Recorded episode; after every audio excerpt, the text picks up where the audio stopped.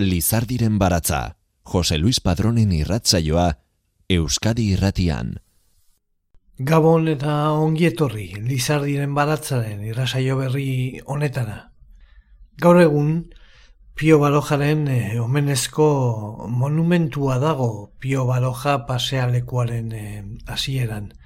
Nestor Basterretxe eskultoreak Pio Balojaren omenez sortutako eskultura hori Donostiako eskultura bienala irabazi zuen, irroi tamarreko amarkadaren hasieran.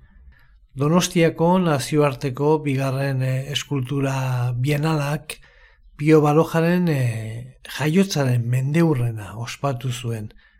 Esan bezala, obra horren e, maketak lehenengo saria jaso zuen bienale hartan eta udalak diru kopuru bat gorde zuen egiteko pieza generalisimoaren e, plazan ipini nahi zuten, baina epaimaianen ustez aurkeztutako maketen arteko ezainetzen egokia kokapen e, horretarako. Otsailaren emesortzian, hiri zerbitzuen batzordeak eskultura Trinitate plazan kokatzeko aukera aztertu zuen, baina udalak piezarako kokapen bat bilatzeko sortu zuen batzordeak, peina gantxegik, txillidak eta amonek osatu zutenak, adierazi zuen plaza hori etzela egokia. Artistak bertan ipini zuen obra efektua egiaztatzeko. Mila bederatzi ireun eta irueita mabiko abenduaren hogeita sortzian inauguratu zen egungo kokalekuan. Pio Balojaren e, irudi badago okendo plazan ere. Mila bederatziren eta hogeita bostean inauguratu zuten Santelmo Museoko patioan eta ondoren leku zaldatu zuten.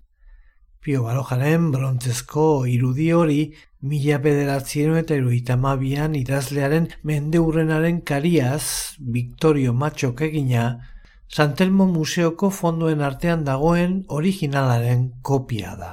Mila bederatzireun eta hogeita garren urtean, bere irudia inauguratu zuenean, balojak berak itzauek esan zituen.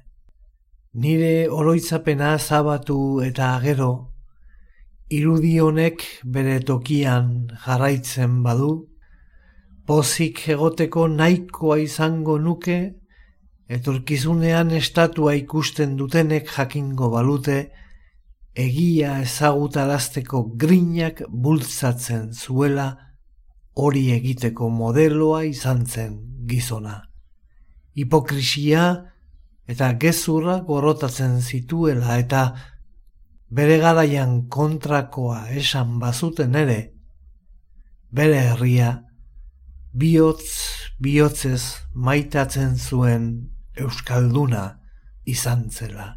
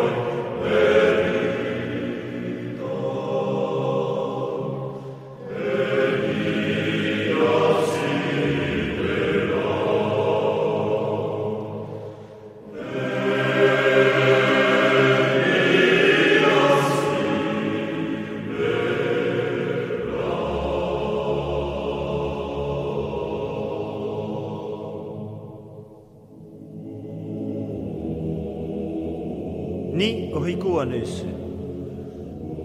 E Nüsse cambiate. E ozean in harte. E tassù maitate. Aità se lo scorbate. Disse causate. Sue i costetic. Gehiago minzazetic. Haik nisse private.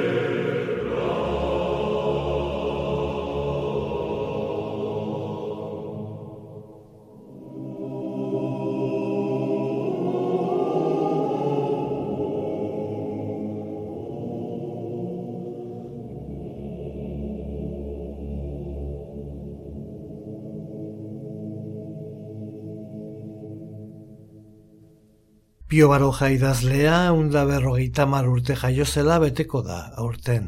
Donostiako udalak urte hurrena ospatuko du, baina ez dio urrezko dominik emango, alderdi popularrak pertsonentzako zerbitzu batzordean eskatu zuen e, moduan izan ere urrezko dominaren araudiak ez du ilondoren sariak ematea kontemplatzen. Irakurri genuen albistea eta harreta erakarri zigun kontuak balojak donostiarekin edo hobe esan da donostiako gizon emakume publikoen e, jokabidearekin duen harremana gatazkatsua izaten e, jarraitzen duela ikusita ilondoren ere fruiturik ematen duela haren alegin erromantikoak. Pio Baloja Nesi donostiako kendo kalean jaio zen, mila sortzireun eta irurogeita mabiko abenduaren hogeita sortzian, eta Madrilen hil zen mila bederatzireun eta berrogeita masiko urriaren hogeita marrean. Medikuntza ikasi zuen Madrilen eta Valentzian, Madrilen doktoratu zen, mila sortzireun eta larrogeita malauan, minari buruzko tesi batekin. Urte berean hartu zuen zestoako mediku plaza, Zestoan urtebete besterik e, egin ez zuen arren, erabaki horra izan zen bere idazle bizitzan. Bizipen horietatik sortuko zen bere lehen liburua, Bidas Sombrias, Bizi Terraltsuak. Zestoan jardun zuen mediku urtebete inguru baina gero Madrilera joan zen, izebaren okindegi baten kargu egitera. Laro mesortziko belaunaldia osatu zuten idazlekin harremanetan jarri zen eta errepublikaren aldeko egunkarietan eta gazteria ikonoklastaren aldizkarietan artikuluak idatzi zituen. Mila bederatzireunean argitaratu zuen lehen lana, bida sombriaz biziterraltsuak, kontakizun liburua. Liburu hau osatzen duten ipuinak, zestoako mediku nintzela idatzi nituen ia denak kuaderno handi bat neukan han, igualen zerrenda idazteko erositakoa, eta horri asko geratzen zirenez, ipuinez betetzen hasi nintzen. Lehen argitalpen horretan, baroja novela gileak aipatzen du hiru idazle handiren narrazio obra duela gogokoena, Dickens, Edgar Allan Poe eta Dostoieskirena, beti aitortu zizkien beren irakaspenak. Mila bederatzien eta malauan, La Dama Errante novelaren Parisko Nelson etxeko argitalpenerako itzaurrea idatzi zuenean, aipamen horiek berretxi eta zabaldu egin zituen, ez dut sekula eskutatu literaturan zein miresten nuen. Hauek miresten nituen eta miresten ditut. Dickens, Balzac, Poe, Dostoyeski eta orain Stendhal. Idazle oparoa izan zen, Iruita mabos liburutik gora idatzi zituen eta bere lanak hainbat hizkuntzatara itzuliak izan dira. Gaur egun, Euskarara ipuin eta eleberri batzuk itzulita daude, ala nola xanti handiaren kezkak jon etxaidek euskaratuta, ahaltzateko jaun patxi apalategik, biziterraltsuak Jose Antonio Agirre begiristainek euskarara egokitua, zalakain abentura zalea koro nabarrok, jakintzaren arbola Josu Zabaletak, edota ipuinak Felipe Juaristik euskaratuta besteak beste. 2006an berriz, Donostia bere jaioterriari buruz Pio Barojak idatzi zituen hainbat testuren hautaketa egin zuen Inazio Mujika iraolak, eta Koro Navarrok euskaratu zituen Alberdani argitaletxearen aginduz. Gaurko irasaioan irakurriko ditugun testuak batzuk liburu honetatik hartuak dira, beste batzuk berriz, hango eta hemengo edizio merkeetatik.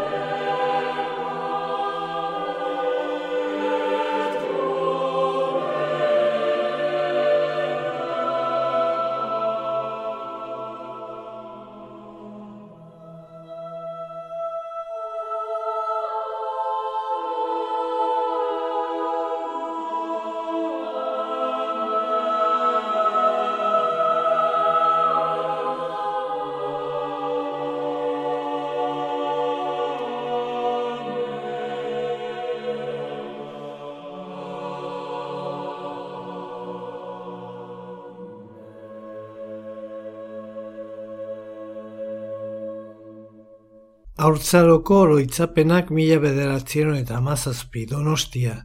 Donostian jaio nintzen, mila sortziren eta iruroita mabiko abenduaren hogeita sortzian. Gipuzkoarra eta Donostiarra naiz, aurrenekoa gustatzen zait. Bigarrena, asko ez. Nahiago izango nuen mendi arteko herri batean edo itxasertzeko hiri txiki batean jaio banintz, arrotzen eta ostatarien hiri batean baino. Garat konbentzional ark baionakoa izanik, ustaritzekoa zela esaten zuen beti, nik berakoa naizela esan nezake, baina neure burua engainatuko nuke. Donostia etzaitatxe gina gertatzen arrazoi eskoren gatik. Aurren aurrenik, herria ez da polita, polita izan bazitekeen ere. Kale zuzenak ditu, denak berdin-berdinak, eta bi edo hiru monumentu ikaragarri itxusiak. Eraikuntza lana miserablea da, mirriña. Euskal Herrian harri miragarria dagoen arren, ez dute bat ere asmatu gauza serio eta presturik egiten. Non nahi ikusten dira hotel txikin arrasak, pobreak eta handinaikoak. Donostiarrek, Madrildarrekin elkarlanean, eskua jartzen duten tokian antxe gauza itxusi bat altxatzen da. Itxustu dute dagoeneko igeldo mendia, bihar itxasoa, zerua eta izea ere itxustera iritsiko dira. Iriaren espirituari dagokionez berriz penagarria da. Han ez da interesatzen ez zientzia, ez artea, ez literatura, ez historia, ez politika, ez ezer. Bakar bakarrik erregea, erregina, balandroak, zezenketak eta galtzen forma interesatzen dira. Iruñetik, Zaragozatik, Baiadolidetik, Txiletik eta Txukisakatik, nabarmentzeko grina, zeldutako etorri berriek eta goranaiek osatzen dute donostia. Erregearen ondoan ibiliz, zezenketari famatu batekin kafea hartuz, edota aristokrata bati agur eginez nabarmentzen da bat. Donostiako jauntxoak Espainian diren zirtzilenetakoak dira, ez gizakitzat, hartu izan ditut beti.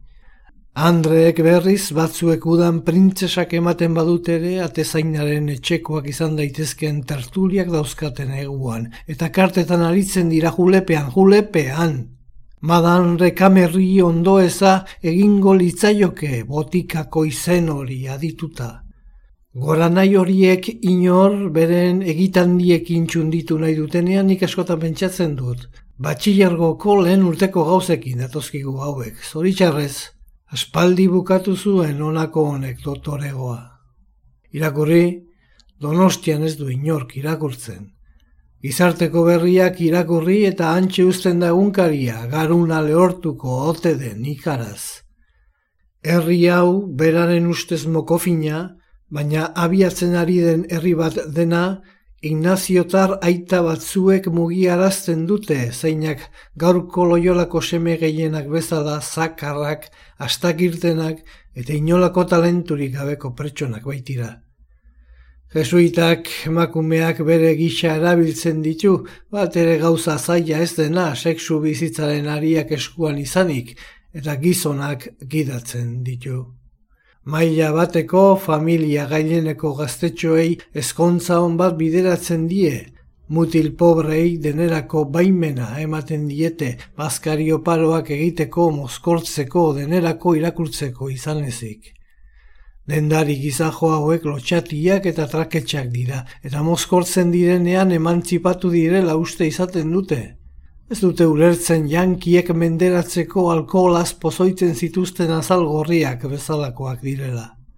Duela urte batzuk jolas etxe bat erakutsi zidaten parte zaharreko etxe batean. Bazen ate batean liburutegia zion kartel bat. Zabaldu zuten, eta boti ez betetako gela bat erakutsi zidaten barrez. Jesuita bat hau ikusita pozez zoratzen jarriko da, esan nuen nik, ardoa eta patxarra ipintzea liburuen ordez. Ez da bentaja gutxi, San Ignazioren, semeentzat. Handinaikeria guztiagatik, girgileria guztiagatik, jesuitismo guztiagatik eta bere gusto txar guztiagatik ere, Donostia hemendik urte batzu eta herri garrantzitsu eta serioa izatera iritsiko da. Egun horretan, han jaiotzen den idazleak ez du nahiago izango mendien artean galdutako herri batekoa izan. Gipuzkoako hiriburukoa izan baizik. Nik bai, nik nahiago Nik ez dut iririk, gaur gaurkoz, iriz kanpokotzat jotzen dut neure burua.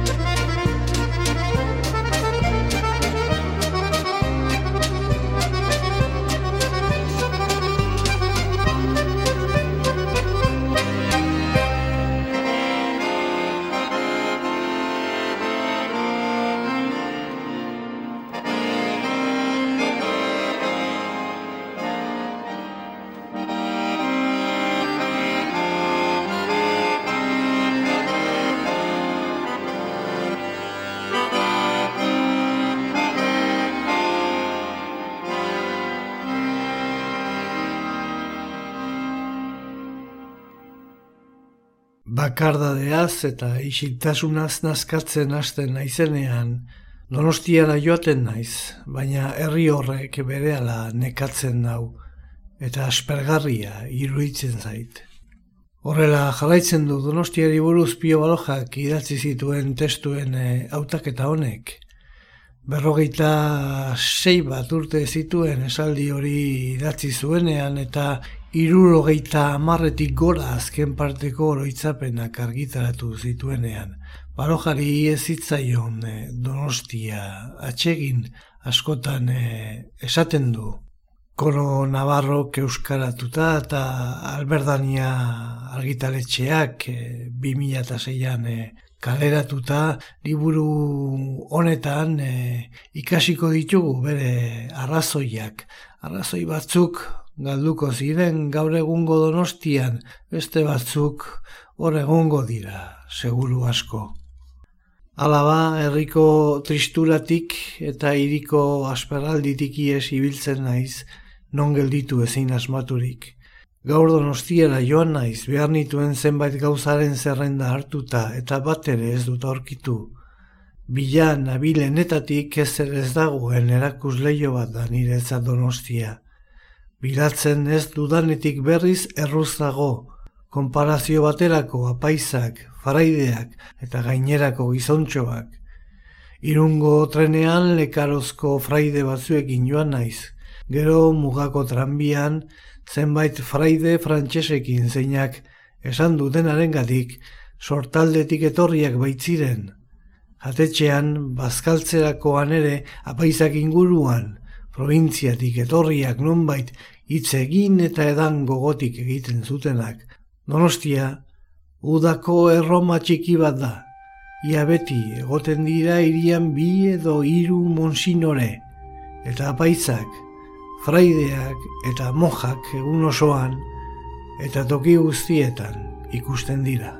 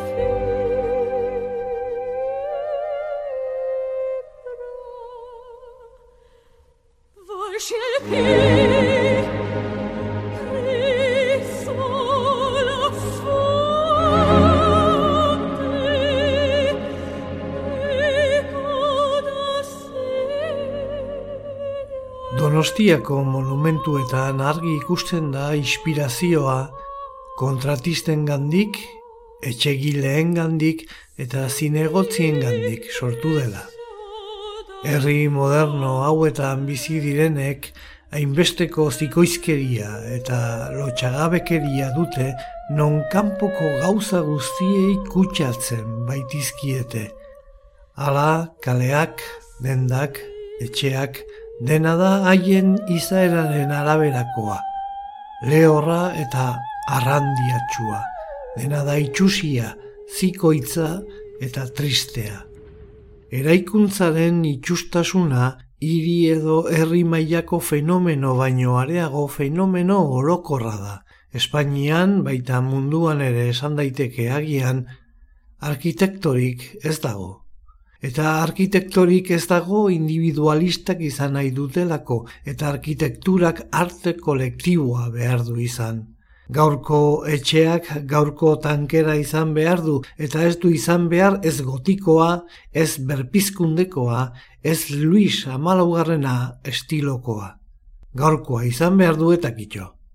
Gure herrian hor da biltza Euskal estiloko etxea dela eta zeina ez baita existitzen eta ez da sekula existitu.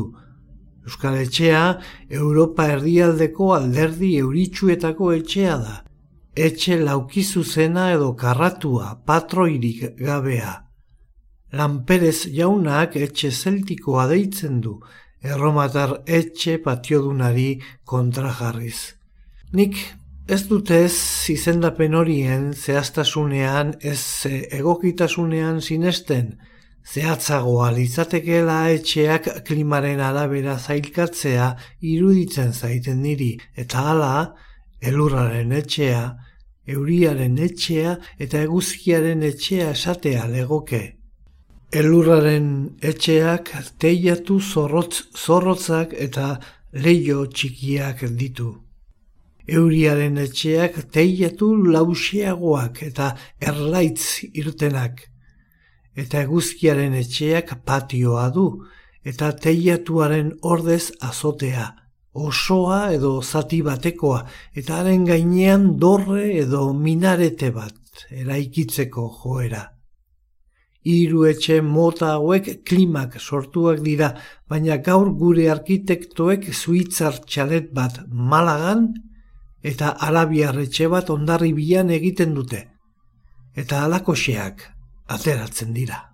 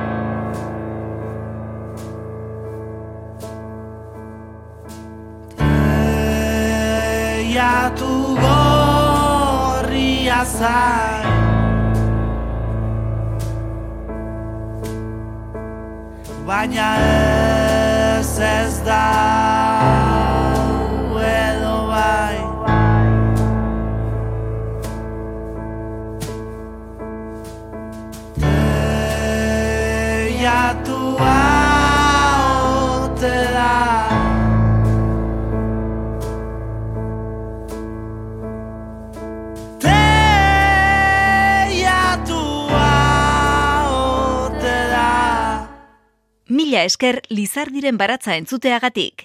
Irratsaio guztiak dituzu entzungai EITB naieran atarian.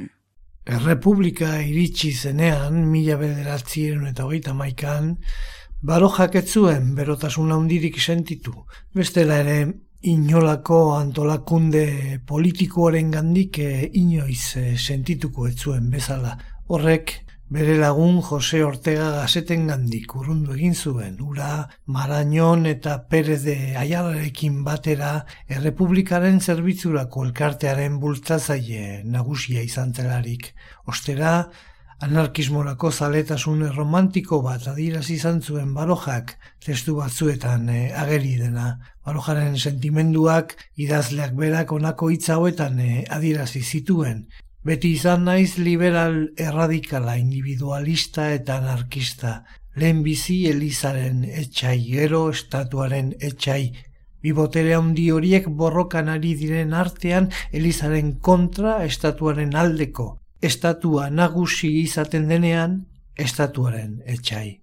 Julio Caro Barojak argi eta garbi interpretatu zuen Pio Barojaren jarrera hori, pertsonaren kontzientzian eragina izateko edo menperatzeko asmoz sortutako erakundeak gorroto zituen, edo zein aldetakoak izanik ere. Ala, sozialisten hildokoak nola eskuin muturrekoak. Ez intzituen ikusi molde burokratikoetan antolatutako gizartean ongi kokatuta bizi diren pertsonak eta ala, anarkismoari zion begikotasuna bere izaeraren ezaugarri horretatik zetorkion. Ezinezkoa egiten zuen amets, alegia, pertsonaren merezimenduak bakarrik aitortuko lituzkeen gizartea. Eta horregatik, izaeraz liberala eta are anarkista ere izan arren, begirunez aitortzen zuen gizon handien handitasuna. Pertsonaren eta individualismoaren defentsa hori behin eta berriz azaltzen da, barojaren literatur obrako pasartetan, ala nola Cesar Onada novelan idatzitako hau, pertsonaren da errealitate bakarra izadian eta bizitzan. Naturalismoaren defentsa horrek eraginda balio handia itortzen zion Jose Miel Barandiaran apaiz eta etnografoari besteak beste, eta haren esku jarri zuen Julio Caro Baroja bere ilobaren prestakuntza.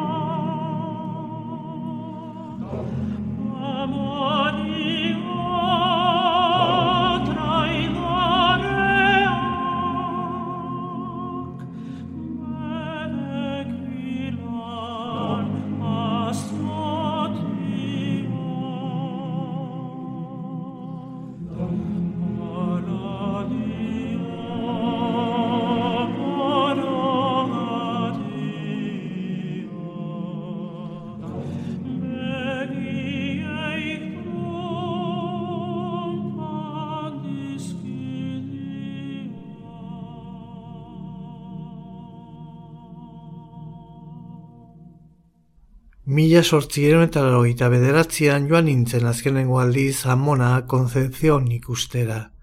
Amazazpi urte nituen orduan.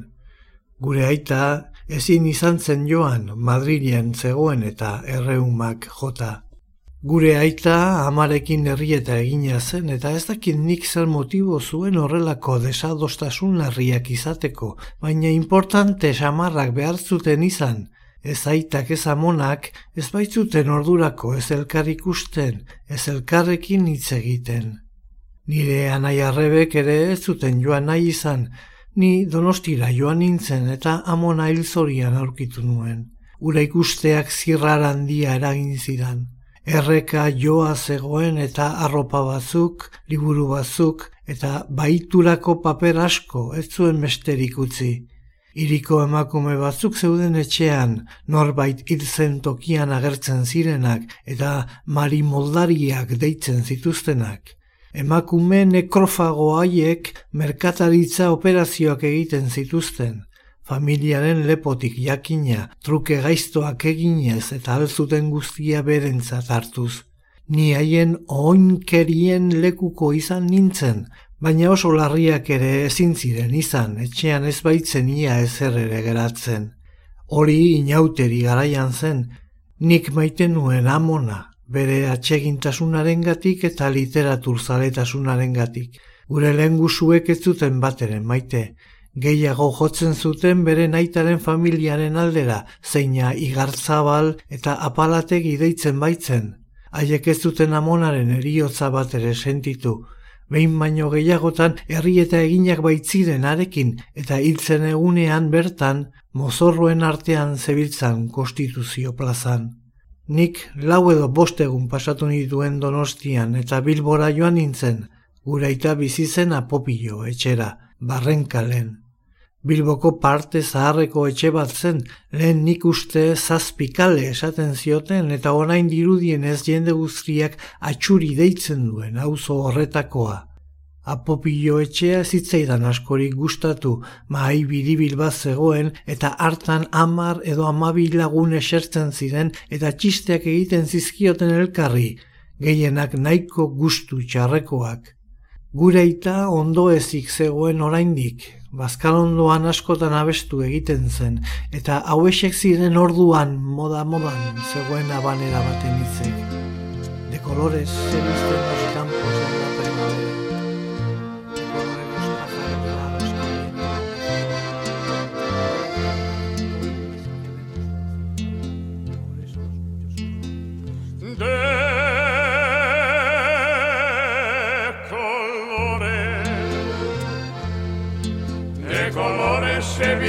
los campos en la primavera.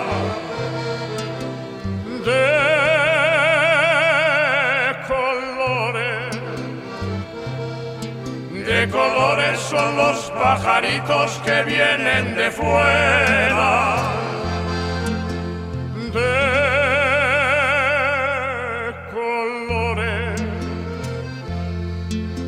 Colores es el arco iris que vemos lucir. Y por eso las niñas bonitas de muchos colores me gustan a mí. Y por eso las niñas bonitas de muchos colores me gustan a mí. Si ellas son así, si ellas son así, ¿qué voy a hacer yo? ¿Qué voy a hacer yo? todas para mí, todas para mí, será lo mejor. Adiós que me voy, adiós que me voy, hermosa verdad. Tan solo te pido que des al olvido mi felicidad.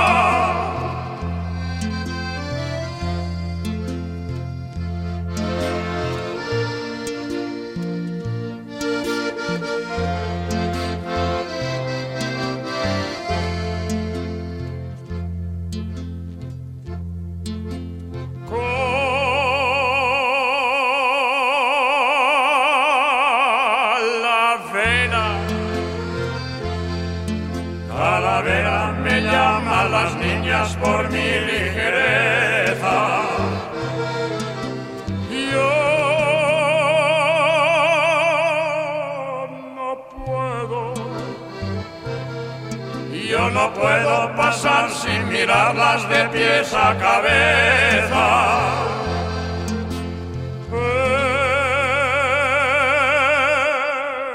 Ellas fueron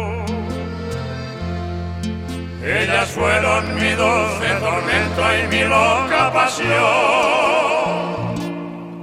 Y por eso me paso las noches, me paso las noches bajo su balcón. Y por eso me paso las noches, me paso las noches bajo su balcón. Si ellas son así, si ellas son así, ¿qué voy a hacer yo? ¿Qué voy a hacer yo? Todas para mí todas para mí será lo mejor. Adiós que me voy, adiós que me voy, hermosa verdad. Tan solo te pido que des al olvido mi felicidad.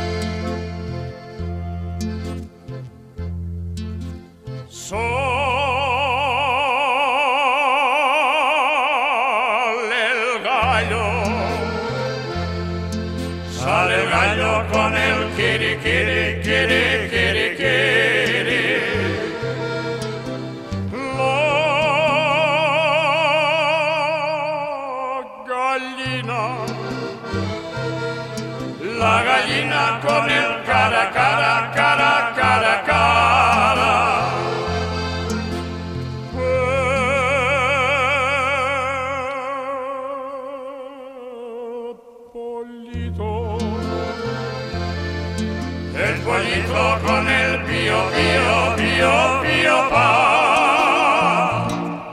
Y aquí se arma la del kiri, cara, cara, cara, pío, pío, pa. Y aquí se arma la del kiri, cara, cara, cara, pío, pío, pa.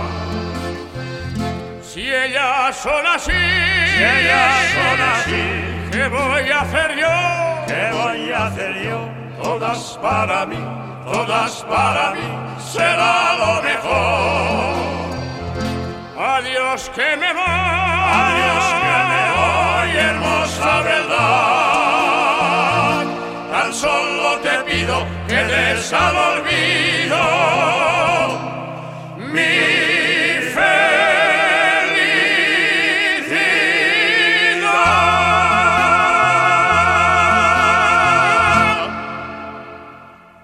Euskadi irratian Lizardiren baratza. Pio Barojaren Donostia. Liburu hau bere jaioterriari buruz idazle donostiarrak idatzi zituen hainbat testuren eh, hautaketa da. Liburu honetan agertzen diren testuak honako liburu hauetatik eh, hartuak dira Juventuz egolatria, Las horas solitarias eta Desde la última vuelta del camino, Familia, Infancia y Juventud. Barojari ez zitzaion donostia atxekin askotan esaten du. Liburu honetan ikusiko ditugu bere arrazoiak. Arrazoi batzuk, galduko ziren gaur egungo donostian, beste batzuk, hor egongo dira seguru asko. Garbi dagoena da, donostiarekin lotutako hautzaroko oroitzapen asko gordez duela balojak buruan. Begira da maitekorra eta xamurra atxikitzen du haurtzaroan entzun zituen kantuen gainean, eta batez ere ezagutu zituen orduko donostiar arrunten gainean.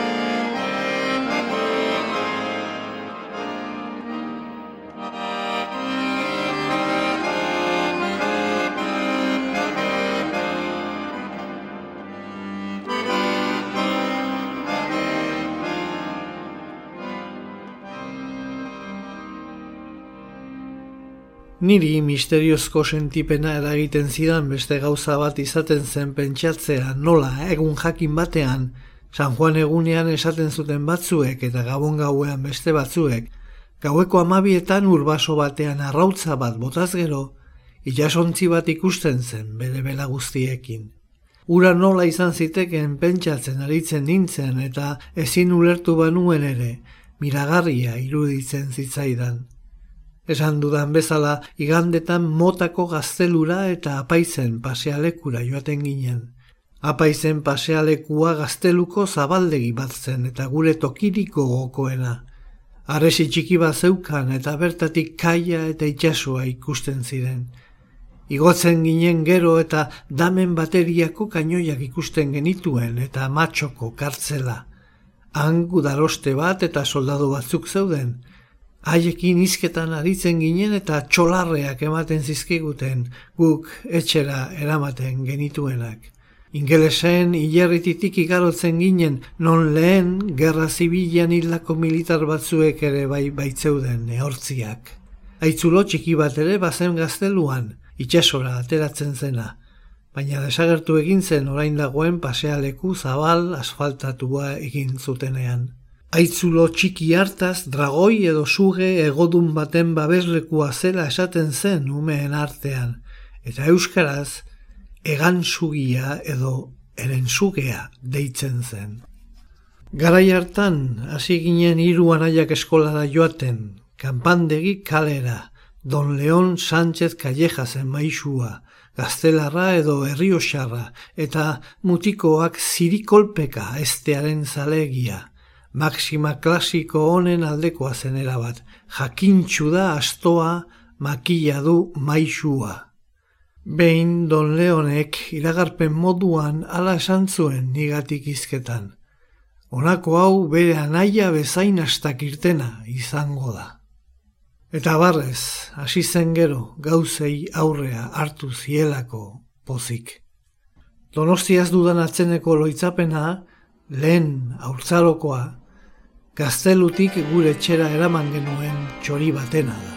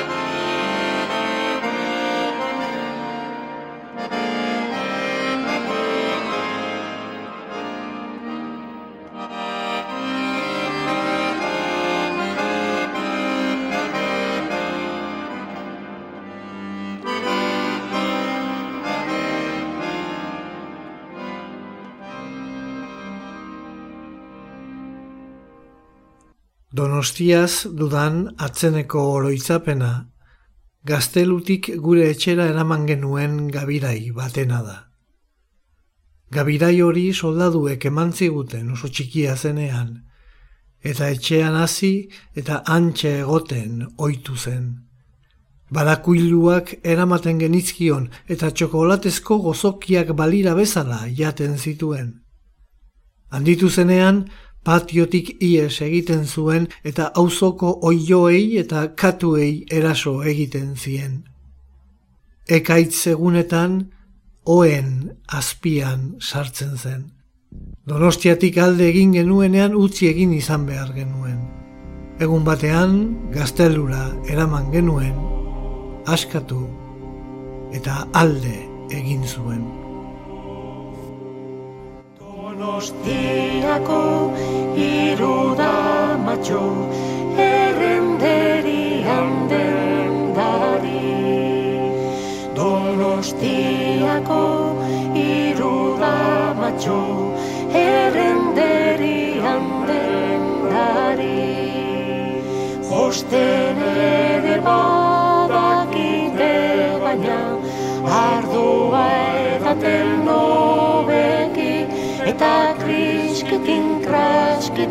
arroz akrabelin, ardoa edaten nobeki. Bio baroja jaio zela onda berroita urte betetzen dira urten. Mi esker zuen arretagatik datorren aster arte. Donostiako gaztelupeko sagardoaren goxua.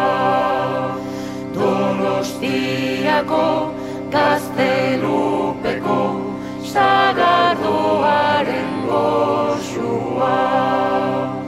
Antxen edaten ari nintzala, hautsi zitzaidan basua, eta kriskitin, kraskitin, arrozak rabelin,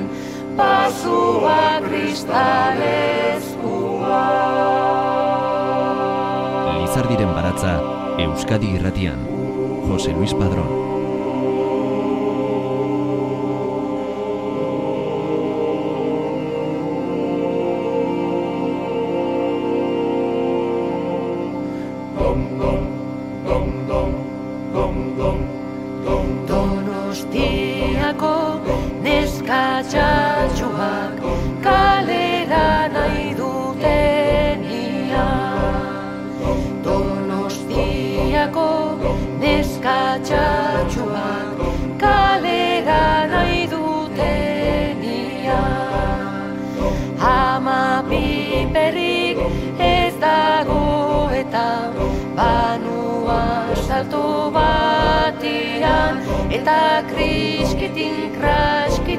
Arrosa ta